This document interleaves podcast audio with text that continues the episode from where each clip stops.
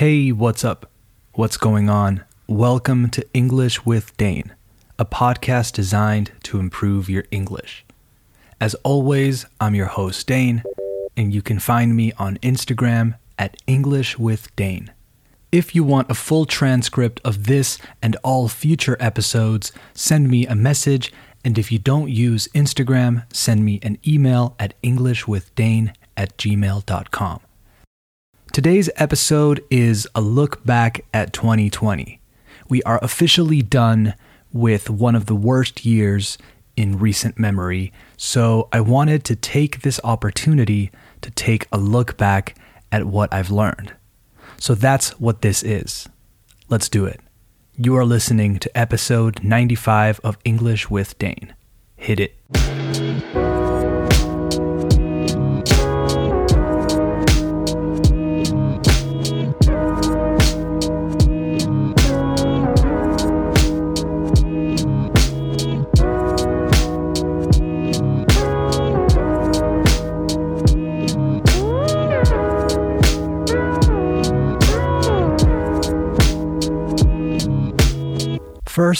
I'd like to start by saying that this was a terrible year for a lot of people.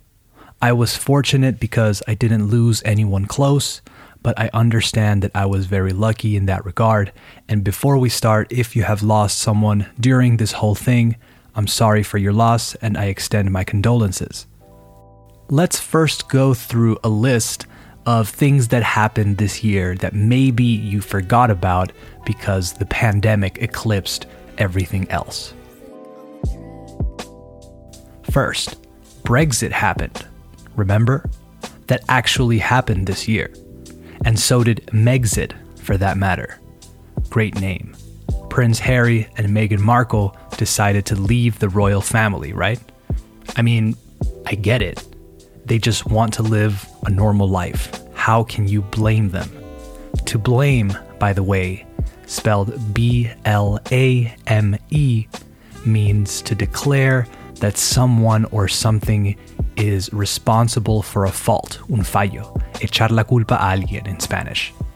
I wouldn't want to be part of the royal family either. If you are in the royal family, you live your life under a microscope at all times, and that must be exhausting. That's a good expression, by the way to live your life under a microscope. Okay, so to be watched very closely. What else happened? Yes. Parasite won Oscar for Best Film, which was crazy.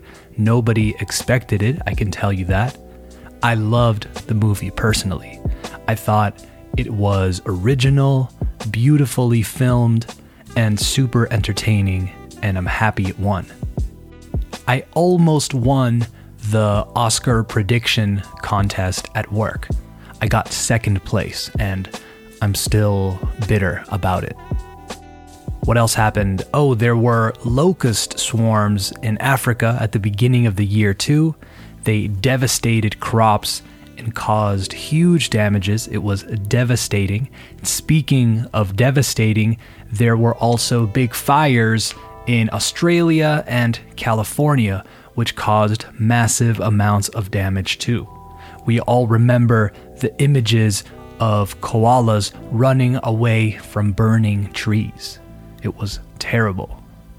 Harvey Weinstein was sent to prison for sex crimes, which is great. Fuck that guy, he's the worst. What else? Oh, we stockpiled toilet paper. That was a thing. To stockpile, spelled S T O C K P I L E means to accumulate a large amount, una gran cantidad of goods. Okay, we stockpiled toilet paper. Everyone kind of freaked out, se les fue la olla, and they bought all the toilet paper in their local supermarkets. I love that people thought we were going to run out of toilet paper.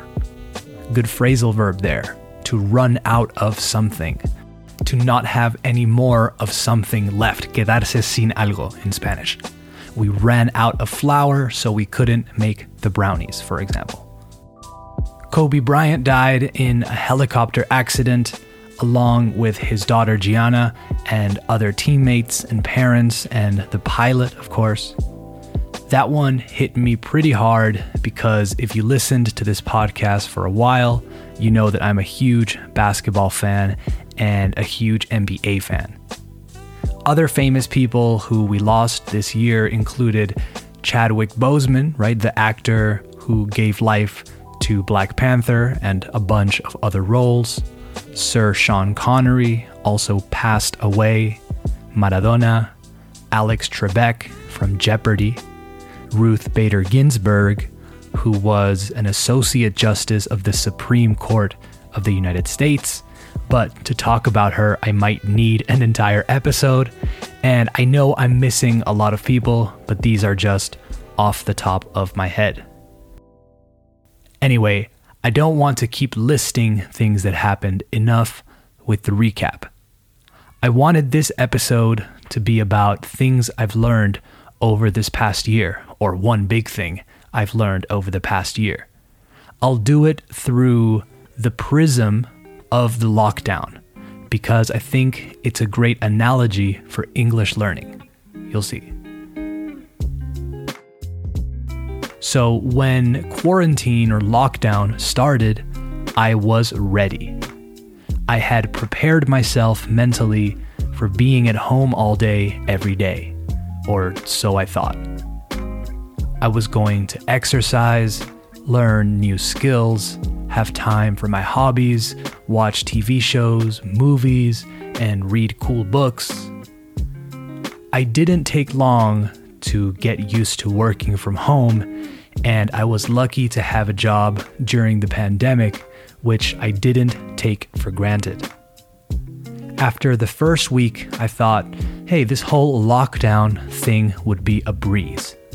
I was thriving.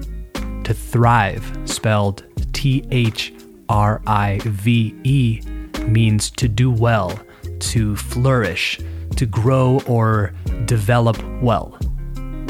I was working out, I was staying creative, I was cooking new dishes and finding new recipes every day. I was also washing every single thing I bought at the supermarket how times have changed. After two weeks, I was still doing well, but my overall rhythm had dropped. I was still working out, but it felt like a chore. I wasn't as excited about new recipes, and I was growing a bit frustrated creatively. Weeks three and four were slow and frustrating, I felt like I had really slowed down. I was working, but because my role had changed, I didn't feel comfortable. Plus, I wasn't exercising, I felt tired and annoyed, and because of that, my creativity suffered, which made me feel more frustrated and so on. It was like a vicious cycle. I felt like things were stagnant to make things worse, we had no idea what was happening with the lockdown, when it was going to end, when the restrictions would be removed, when we would be able to move freely, etc. I felt my anxiety grow a little bit each day, and I knew I had to break the cycle. I thought, okay, what was I doing at the beginning when everything started? Working out, cooking, blah, blah, blah, all that stuff.